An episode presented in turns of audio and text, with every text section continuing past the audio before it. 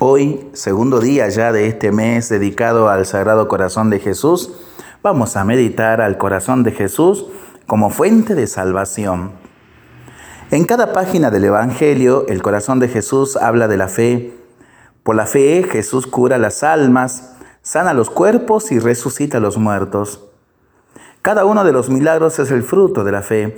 Cada palabra suya es una incitación a la fe. La fe es necesaria como el pan que comes, como el aire que respiras. Con la fe eres todo, sin la fe no eres nada. Con frecuencia nuestra fe es lánguida como una llama a punto de extinguirse.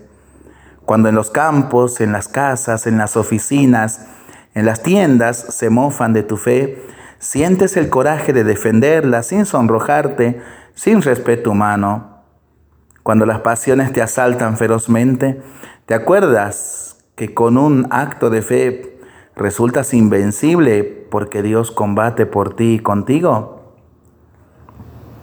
Por eso, querido amigo, querida amiga que estás escuchando este mensaje, hagamos oración esta meditación diciendo juntos, Corazón amantísimo de Jesús, digno de todo amor y de toda mi adoración, movido por el deseo de reparar y de lavar las ofensas graves y numerosas hechas contra ti, y para evitar que yo mismo me manche de la culpa de la ingratitud, te ofrezco y te consagro enteramente mi corazón, mis afectos, mi trabajo y todo mi ser.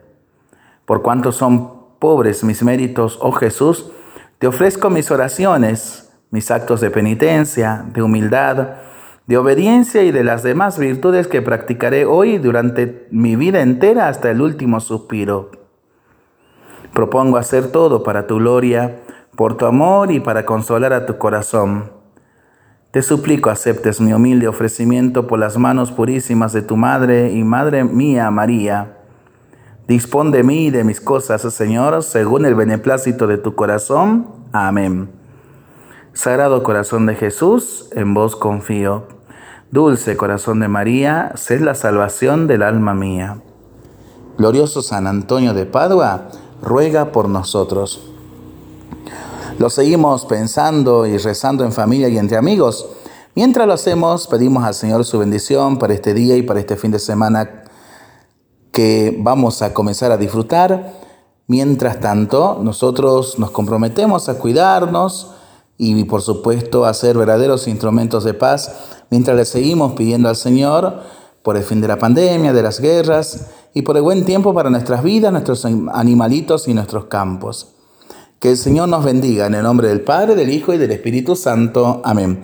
Excelente fin de semana.